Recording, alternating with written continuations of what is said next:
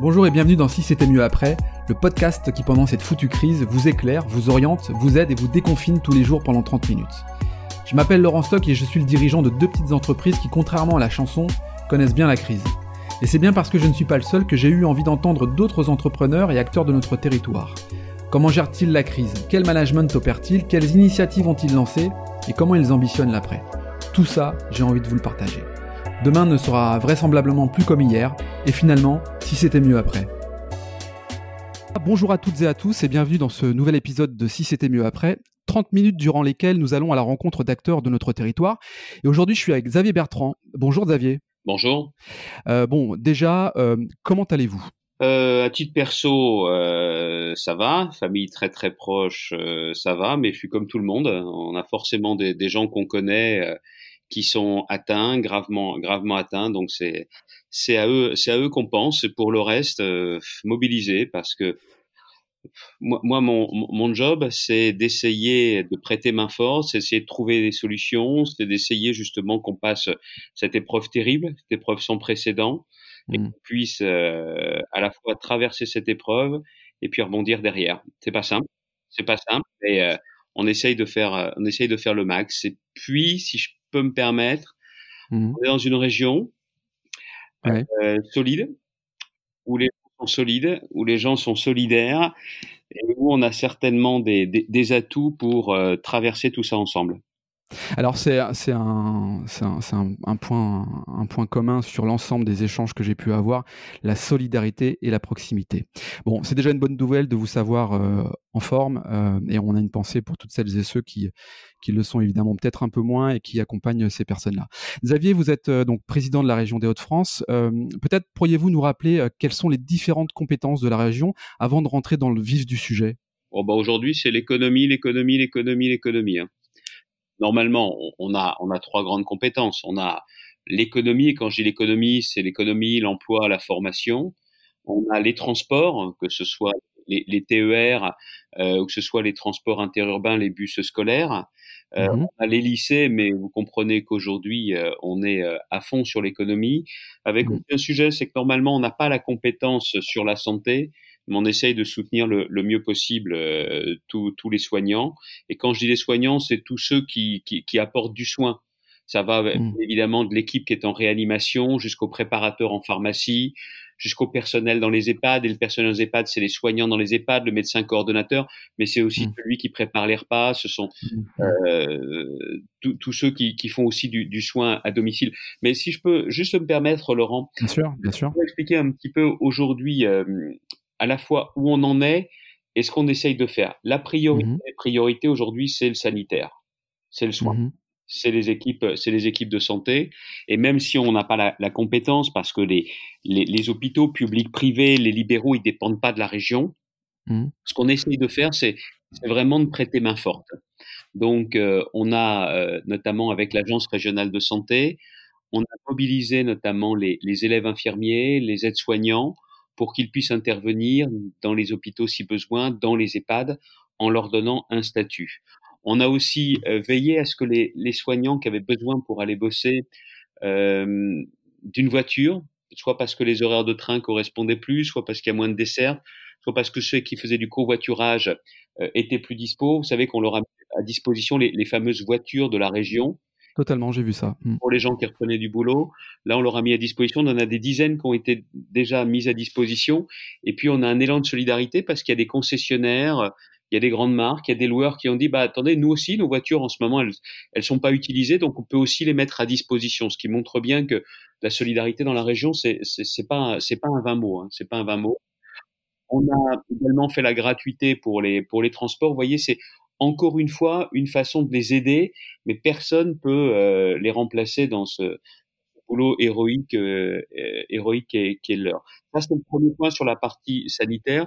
Et quand il y a des besoins, notamment dans des établissements, on, on passe des messages, notamment à l'agence régionale de, de santé, ouais. sur les équipements masques, les équipements médicaments, respirateurs. Et puis, il y a aussi, vous l'avez peut-être vu ces jours derniers, le, le, CHU de Lille qui a, qui a, lancé un appel à du financement participatif. Oui, j'ai vu ça. Oui. Une initiative, mais j'ai dit de toute façon, si, si, au final il vous manque des, des crédits pour acheter, je sais que l'État est là, mais la région sera là également pour vous filer un coup de main. Oui, oui, puis vous l'avez montré à, différents, à, différentes périodes du début de cette crise. On peut dire que vous êtes donc sur quand même l'ensemble des fronts et que la majorité finalement de vos, compétences sont, concernées. Avant, avant de rentrer peut-être sur... Autre chose, c'est que bon, l'ancien ministre de la Santé, j'ai eu à connaître à la fois des, des crises sanitaires, des, des crises sanitaires euh, quand j'étais ministre. J'ai eu aussi à préparer, c'était Jacques Chirac qui était le président de la République, le pays face à une pandémie. À l'époque, on parlait de H5N1, qui avait un taux de mortalité très très, important, très très important.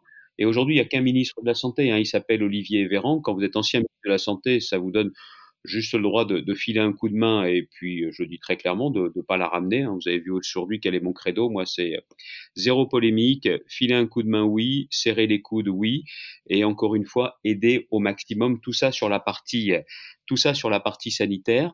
Et puis il y a, y a l'autre sujet qui, euh, qui, est, qui est clé sur celui sur lequel on a là davantage un rôle à jouer, c'est la partie économique. Ouais, la partie économique sur laquelle on rentrera dans le détail juste après. Euh, ce qui est intéressant aussi, c'est de, de, comprendre un peu euh, cette, euh, comment cette, cet hôtel de région, enfin vos collaborateurs, vos équipes, déjà combien sont-ils à peu près et, comment ça se passe tous les jours là? Comment vous avez organisé finalement le, le travail au sein de la, la région des Hauts-de-France? Bon, normalement, normalement, on a 8000 personnes qui sont soit dans les bureaux, soit sur le terrain. D'accord. Dans toute la région, que la grande partie euh, de ces agents-là sont ceux qui travaillent dans les lycées. Les agents dans les lycées, c'est-à-dire, vous savez que le personnel enseignant, le personnel de direction dépend de l'État, mais mmh les personnels qui font l'entretien, les, réparations courantes, euh, les agents d'entretien, les agents de restauration, tout cela dépendent du conseil régional. Tout cela, aujourd'hui, comme les lycées sont fermés, ne travaillent pas, sauf quelques-uns qui assurent un roulement, deux par lycée, pour accompagner les équipes de direction qui, qui continuent euh, parfois sur place mmh. euh, à faire le lien avec, euh, avec les jeunes. Je vous donne juste un exemple.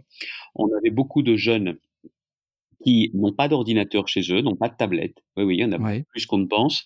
Il a fallu mettre à disposition des centaines et des centaines d'ordinateurs pour eux. Et donc, mmh clairement, ce travail-là s'est fait avec les équipes de direction et avec aussi le, le soutien, le soutien de, de, de, nos équipes l'ensemble des autres personnels, euh, c'est-à-dire grosso modo les, les 3000 agents, agents du siège, euh, on les a mis principalement en télétravail. Principalement mmh en télétravail. Il y en a des milliers qui sont en télétravail. Puis le télétravail, c'est pas si simple que ça. C'est pas si simple que ça parce que le télétravail, c'est utile. Mais télétravailler quand vous avez aussi les enfants qui sont dans l'appartement, dans la maison, euh, c'est. je confirme. C'est pas simple. Moi-même aussi, je vois quand je dois faire des, des conf calls avec euh, le petit dernier, euh, on, essaye soit de viser avec les, les, heures de sieste, soit on s'isole à un bout de la, la, maison. Enfin, tout le monde le comprend. Mais ce que je veux dire, c'est que télétravailler, c'est utile et c'est pas et c'est pas si simple que ça. Donc on a on a fait ça au maximum de façon à ce que les on ne fasse prendre aucun risque sanitaire. En revanche, on a aussi des personnels, notamment dans les ports, qui sont d'astreinte parce que le port tourne et le, personnel de la région doit pouvoir être capable d'intervenir. Dans les, gens, vous savez, euh, je sais que quand on est par temps calme, il y a beaucoup de gens qui disent oh, les services publics, les fonctionnaires, qu'est-ce qu'ils font? Bah Là, on se rend compte aussi que ça permet justement de, faire tourner la machine, même au ralenti. Et euh, aujourd'hui, il faut bien se rendre compte que tout le travail que l'on peut faire à distance permet aussi de jouer un rôle pour l'économie. Bien sûr. Euh, le travail n'est pas le même, mais en revanche, ce qu'on est en train de faire aujourd'hui, c'est de régler un maximum de factures à des entrepreneurs de la région. Même mm. si les chantiers ont été interrompus, et, je veux vraiment qu'ils redémarrent le plus vite possible, euh, il y a des factures qui, qui, sont là, on en, a, on, en traite aujourd'hui plusieurs centaines par, par semaine, de façon à redonner de la trésorerie aux entreprises. Pendant très longtemps, la région, elle, elle, payait pas bien, elle payait en retard. Euh, moi, j'avais décidé justement qu'on change ça. On était arrivé à moins de 20 jours entre le moment où on dépose un dossier complet, complet, mmh et le moment où c'est payé. Là, euh, euh on, on, met euh, cette période justement avec une priorité, c'est régler un maximum de factures et redonner justement du, du, cash du cash aux entreprises. Comme il faut aussi qu'on le fasse, mais à distance, toutes les avances remboursables qui étaient dues par des entreprises de la région Famar. Tout ça a été repoussé.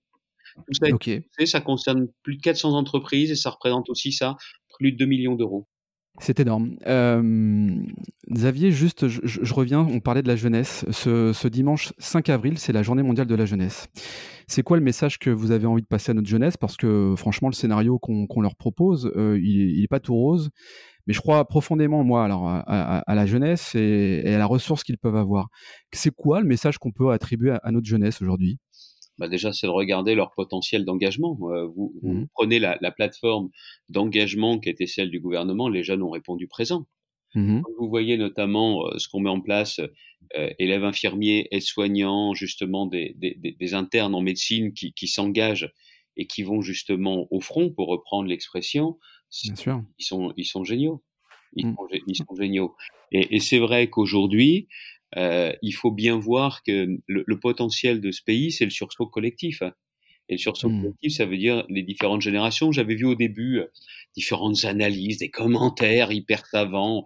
Ouais, est-ce que les jeunes se sentent euh, impliqués? Mais bien sûr qu'ils sont impliqués. Il y a que ceux qui les connaissent pas ou qui parlent pas avec eux. bien sûr. Des visions fausses sur, sur, sur les jeunes. Et donc là, l'important, c'est de montrer que on est sur un virus qui frappe bien évidemment tout le monde, mais les mmh. jeunes se sentent complètement impliqués sur les solutions à apporter et sur leur engagement. Mmh. Et, et c'est vrai encore plus dans cette région. Vous savez, on est la région la plus jeune de France par le nombre de qu'il y a dans la population. Et ils sont là, ils répondent présent, évidemment. Mmh, mmh. Non, non, c'est vrai que c'est un, vrai exemple et on le voit, l'engagement, il est euh, sans même broncher. Euh, donc c'est plutôt, plutôt encourageant pour, euh, pour la suite. Je ne vais pas vous demander si vous avez pris des initiatives. Évidemment vous avez beaucoup pris au service de notre territoire et de notre économie. Si on fait un focus sur ce, plan de soutien exceptionnel destiné aux, artisans, commerçants et entreprises, et si, on devait retenir deux, trois ou plusieurs, plusieurs points, ce serait lesquels, Xavier? Oh, il y a un point. Point. d'oublier personne. Non. C'est vraiment le maître mot. C'est vraiment le maître mot parce que il y a les très grands groupes euh, qui ont besoin principalement de l'aide de l'État, de l'action de l'Europe. Mmh. Puis il y a les TPE, les PME, les artisans, les commerçants, les professions libérales. Et mmh. même là, je vais pas parler de tout le monde. Mmh. Parce qu'il y a, y a les précaires, euh, il y a euh, aussi euh, des intermittents, il y a également les auto-entrepreneurs, il y a des entreprises qui, par exemple, sont euh, avec un plan de continuation. Ils ont failli passer à la trappe il y a quelques années. Ils sont en mmh. train de remonter la pente. Il y a les entreprises qui sont créées depuis moins de trois ans, depuis moins d'un an. Il y a les entreprises qui sont pas très très bien cotées. Et eh ben celles-là, faut pas les oublier non plus. Vous voyez, euh, on est, on est vraiment euh, beaucoup mobilisé, vous l'avez compris, il y a la priorité sanitaire, il y a la priorité économique. Moi, je me fixe un objectif, c'est qu'on puisse retrouver nos entreprises après cette crise. On ne sait pas combien de temps va durer le confinement, on ne sait pas combien de temps l'activité économique sera arrêtée. Mais en tout cas, il faut qu'on les soutienne et c'est l'intérêt de tout le monde. Parce que s'il y a des entreprises qui passent à la trappe, ça sera des emplois en moins, ça sera des chômeurs en plus.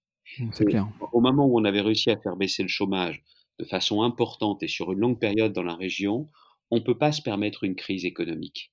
Et il faut pas mmh. qu'on se dise, ouais, mais bon, on, aura tant d'entreprises en moins à la fin parce que c'est pas des statistiques.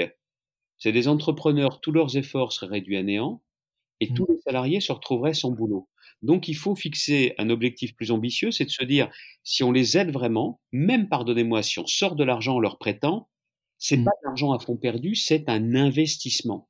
Et non, non, mais c'est d'oublier personne, personne. Et, et c'est ça justement que j'essaye de faire. Vous voyez, on a mis en place avec la BPI un nouvel outil qui s'appelle Rebond mmh pour les entreprises qui ont moins de trois ans d'existence, parce qu'au tout début, ben on aidait, mais il fallait trois ans d'existence. Et les autres?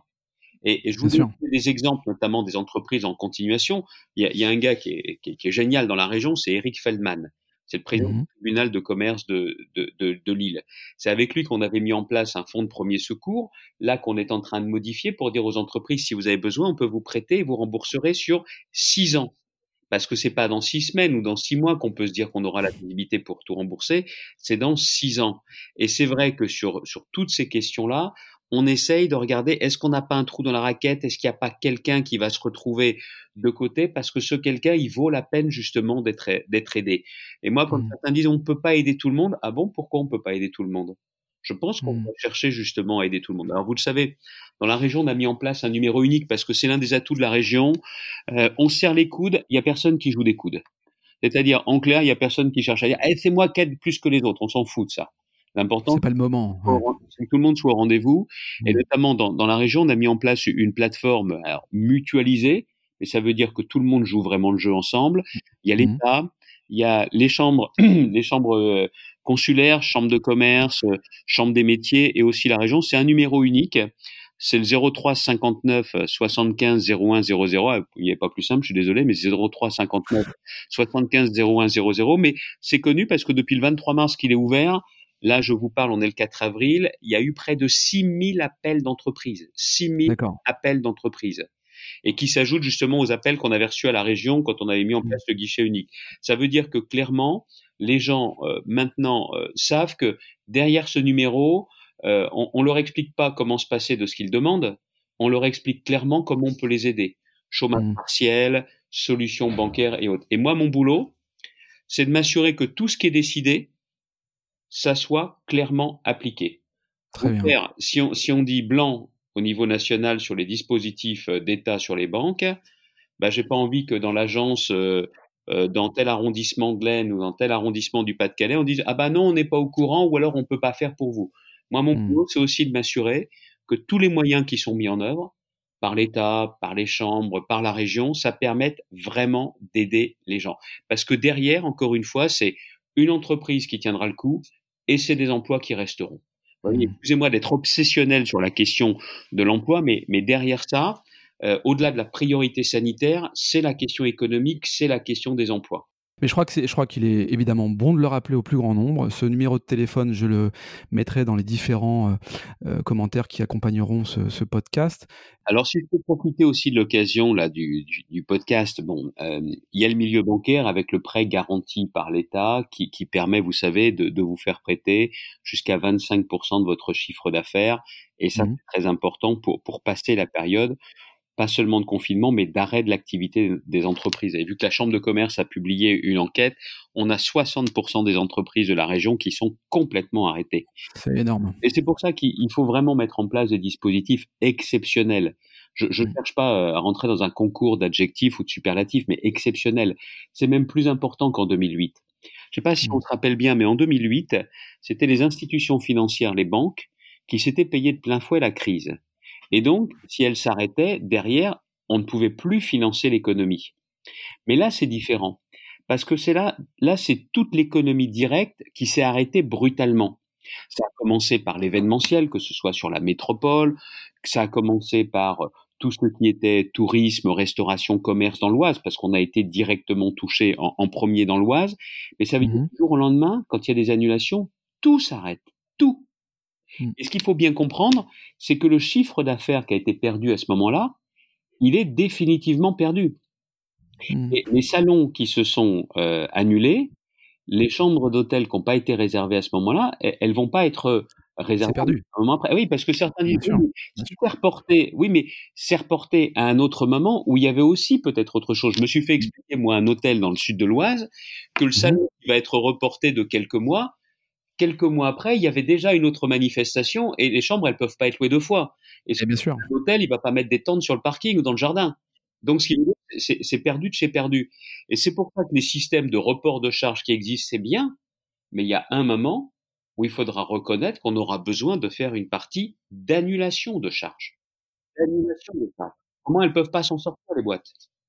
Je, je, je, reçois, euh, je reçois Alexis de Villers là, qui, euh, qui est euh, l'un des, l'une des figures de la région en termes d'événementiel, qui, euh, qui nous explique justement le tsunami qu'il a pris en, pleine face, hein, pardon de l'expression, mais, mais c'est ça. du jour au lendemain, son activité s'est arrêtée, a fait reset, et, et, et, et, lui, il est satisfait. C'est un grand mot, mais en tout cas, oui, il est satisfait des mesures qui ont été prises et, il a clairement il remercie la région. Euh, il remercie euh, la BPI, il remercie tous les dispositifs euh, et, je crois que c'est important de, le souligner également parce que bah, les entreprises sont celles qui créent également de la richesse et, qui font vivre certaines, certains foyers, certaines familles. Oui, mais regardez, l'intérêt, c'est que en, aidant son entreprise, c'est que ça permet derrière de maintenir les emplois, comme le chômage. Bien sûr. Tout ça a du sens parce que ça permet justement que les salariés soient toujours là, même si dans certains cas, ils vont quand même y perdre. 84% du salaire net, c'est pas 100% du salaire net quand même. Donc, vous voyez, c'est quand même une crise qui va avoir de l'impact sur tout le monde. L'autre jour, mmh. il y avait un responsable syndical qui me dit Ah, vous aidez beaucoup les entreprises.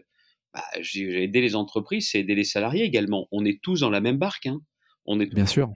on aide Alexis de Villers et son entreprise, euh, on aide les salariés. Hein. C'est ça aussi mmh. qu'il faut qu'il faut bien voir.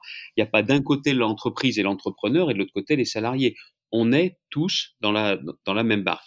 Et ce qu'il ne faut pas hésiter à faire, alors je ne sais pas quand vous publierez le podcast comment on peut faire, mais s'il y a des gens ce dimanche, ce dimanche 5 avril. qui derrière ont un problème en disant bon c'est bien on a écouté mais au final dans la réalité ça se passe pas tout à fait comme il l'a dit Bertrand euh, il faut pas hésiter. Moi vous savez euh, il y a le numéro euh, j'ai déjà indiqué. Il y a aussi mon mail que beaucoup de gens connaissent hein, xavier.bertrand qui me permet justement de recevoir des informations. Moi, je travaille beaucoup, c'est vrai, avec les institutions, mais je travaille aussi beaucoup avec euh, des copains à moi dans différents milieux, dans différents endroits de la région, qui me permettent de mmh. faire remonter des choses et qui me mmh. permettent de dire aussi parfois aux, banquiers, euh, bon attention, hein, il y, a telle agence, visiblement ils n'ont pas les consignes, ça joue pas le jeu.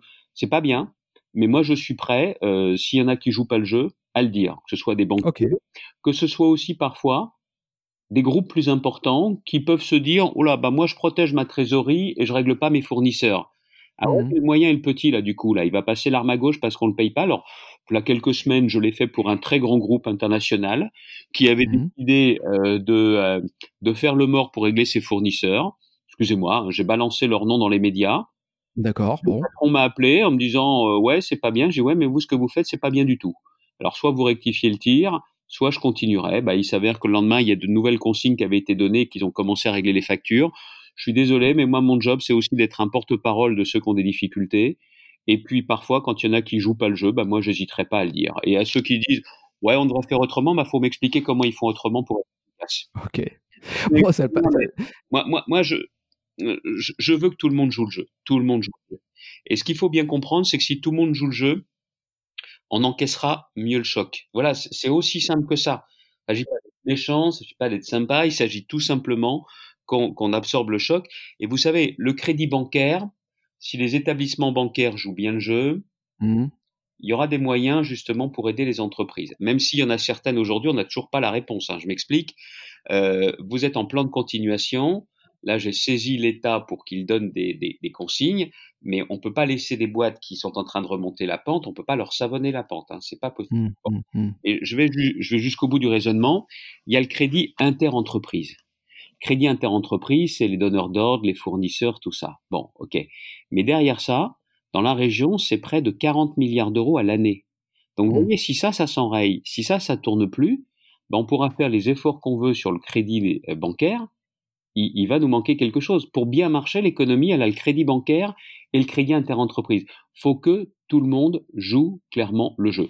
Et pour la région, je, tiens aussi à le dire, il y a des chantiers qui ont été interrompus parce que les entreprises du, BTP ne pouvaient pas. Il y aura zéro pénalité. On comprend bien les choses. Zéro pénalité. Et d'ailleurs, on va relancer, nous, rapidement, dès qu'il y a euh, des règles très claires sur les conditions de reprise du travail pour ce secteur-là, nos chantiers dans les lycées notamment, sur les ports, de façon à redonner du travail. Vous savez, on dit souvent mmh. quand le bâtiment va, tout va. C'est une expression qui peut sembler un peu facile, mais qui dit quand même beaucoup de choses. On a besoin du bâtiment, on a besoin des travaux publics, comme on a besoin de l'ensemble des secteurs mmh. économiques. Et mmh. l'idée, l'idée fixe que j'ai, c'est qu'on les retrouve après cette crise. J'aime beaucoup ce, ces propos d'action, de pragmatisme et, et ça, ça fait du bien vraiment entendre. Alors, Xavier, je vous propose un petit exercice que je propose à tout le monde qui n'est pas forcément euh, simple, euh, mais je vais, je vais vous projeter en 2030 et j'aimerais que vous puissiez regarder un petit coup dans le rétro là et me dire euh, quelle société vous aimeriez, parce que on n'a on pas un bien malin qui pourrait savoir comment ça va se dérouler, mais c'est quoi, vous, la société en 2030 Vous regardez le rétro, qu'est-ce que vous aimeriez? Alors c'est compliqué. C'est compliqué parce que je, je vous cache pas que je sais qu'il faut penser à, à la région euh, d'après la crise, mais là je, mmh. suis encore vraiment euh, un, un, max sur la façon dont on traverse l'épreuve. Je sais que ceux qui sont peut-être euh, moins dans l'action se disent on doit penser à la suite, mais je, je suis vraiment aujourd'hui tous les jours qu'est-ce qu'on peut faire pour être encore plus efficace, qui, qui on aurait oublié, pour qui on doit trouver les solutions? Donc je vous cache pas que c'est ça que j'ai en tête principalement. En revanche, il y avait un exercice que j'avais préparé, que j'avais lancé, qui était Hauts-de-France 2020-2040. D'accord. Euh, qu'on a repoussé parce qu'on était euh, avant même le confinement avec des nouvelles règles sanitaires. Et l'idée, c'était la suivante. C'était un enfant qui naît, qui naît aujourd'hui, en 2020. Pourquoi en 2040, il ferait le choix des Hauts-de-France? Ouais. C'était un enfant qui naît dans les Hauts-de-France, mais un enfant qui mmh. dans une autre région de France ou à l'étranger. Pourquoi dans un temps, il regarderait la région? Cet exercice-là, on va un peu le modifier parce que le premier enjeu, c'est vrai, c'est la décennie qui s'ouvre, c'est 2030. Bon, déjà, et qu'on n'ait pas la mémoire courte. C'est ça. Pas la mémoire courte et, et aussi qu'on remette un peu de l'humain dans nos choix. Vous savez, je, je pense, je, je suis président de région, j'ai eu des responsabilités en tant que ministre. Dans la vie, il faut savoir compter, c'est vrai. Mmh. Mais il faut savoir aussi où sont les priorités. La région, c'est pas la région la plus riche de France, c'est vrai, mmh. mais il faut savoir qu'il y a des priorités à établir et je pense qu'il y a de nouvelles priorités, même si j'ai pas la compétence, c'est la question de la santé. Mmh. La région n'a pas la compétence santé, mais que l'État me donne le feu vert ou pas, je, je, je ferai. C'est-à-dire que je vais consacrer une partie beaucoup plus importante du budget régional sur la santé, sur de l'investissement dans la, dans la santé. Pendant longtemps, on a essayé d'obtenir un partenariat, c'était compliqué, tout ça. Maintenant, partenariat ou pas, feu vert ou pas, moi je ferai. Moi, je ferai. Ensuite, sur l'économie, on va, vous savez que ça fait maintenant deux ans de suite qu'on est la région qui a connu le plus d'implantations industrielles, notamment internationales dans la région. Mmh. Rebond industriel, moi j'y crois. Si en plus il y a des décisions au niveau européen, au niveau national qui vont dans ce sens-là, là la région aura mis le paquet et, et je pense qu'on aura réussi clairement à renouer avec une nouvelle ambition industrielle.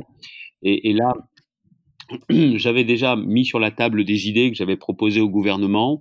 Bon, là, j'espère qu'elles seront vraiment entendues parce que je pense qu'il faudra mettre le paquet. Parce que quand vous mettez le paquet sur l'industrie, vous mettez le paquet aussi sur les services. Quand vous mmh. mettez le paquet sur l'industrie, vous mettez le paquet sur l'aménagement du territoire.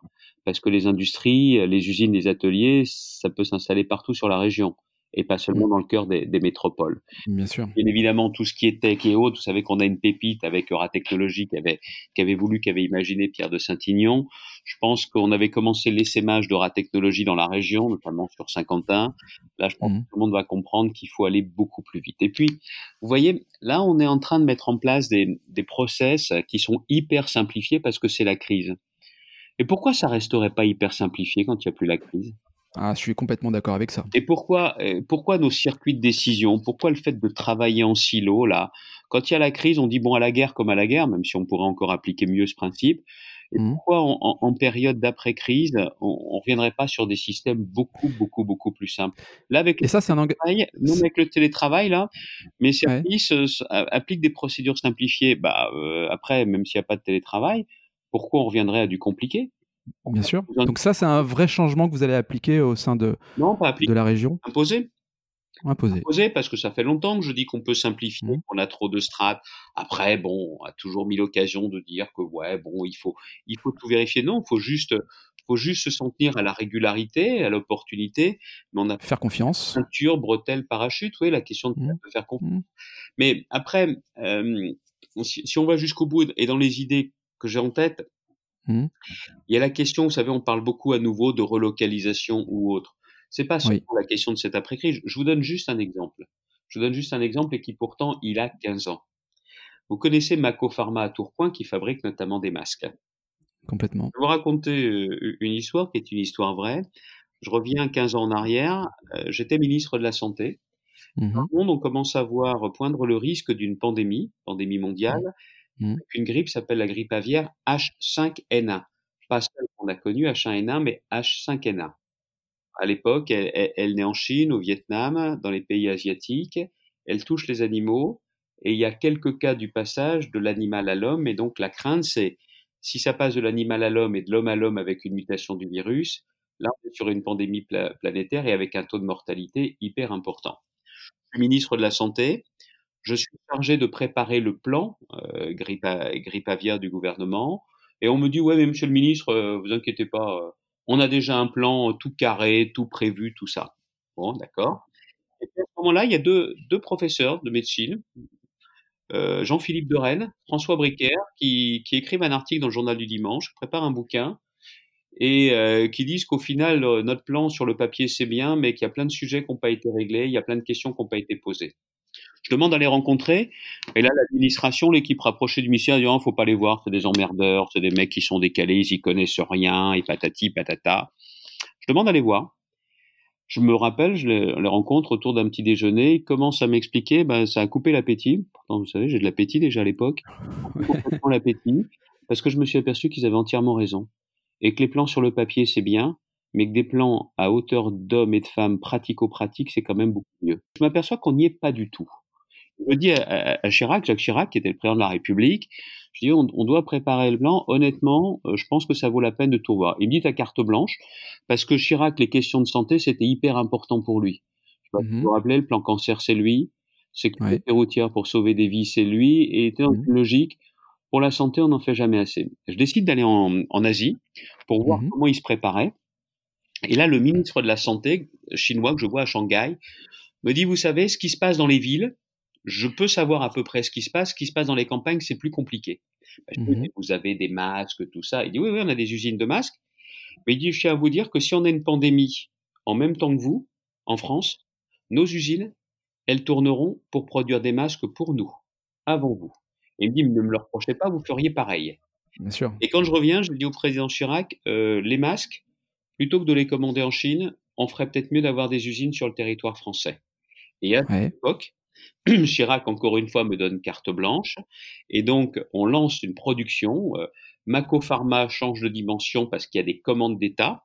On a des nouvelles usines qui se créent en France. Et les usines ne mmh. se créent pas pour me faire plaisir, c'est parce qu'elles ont la garantie que l'État va leur acheter des centaines de millions de masques par an. En 2006, un tiers de la production mondiale est acheté ou se fait avec la France. Un tiers de la production, la production, la production mondiale.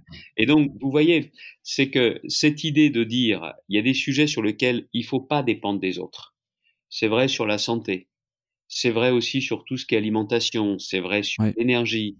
C'est vrai aussi euh, sur, sur les questions de défense. Il y a des sujets sur lesquels vous devez avoir des coopérations mais vous devez aussi ne pas trop dépendre des autres. Et vous voyez, on en parle beaucoup maintenant, mais euh, c'est pas nouveau. Hein. La preuve. Bah, on le paye cash. On le paye cash. Ouais, sauf qu'en 2006, on l'avait fait, donc c'est pas impossible non plus. Alors il ne s'agit pas non plus de se refermer parce que faut aussi faire gaffe parce que la tentation, ça va être de dire bon bah maintenant, on, on va tout faire nous-mêmes, on va rester entre nous et tout va, bien se passer. Attention, n'oublions pas non plus euh, qu'il y, y, a beaucoup de nos industries dans la région et en France.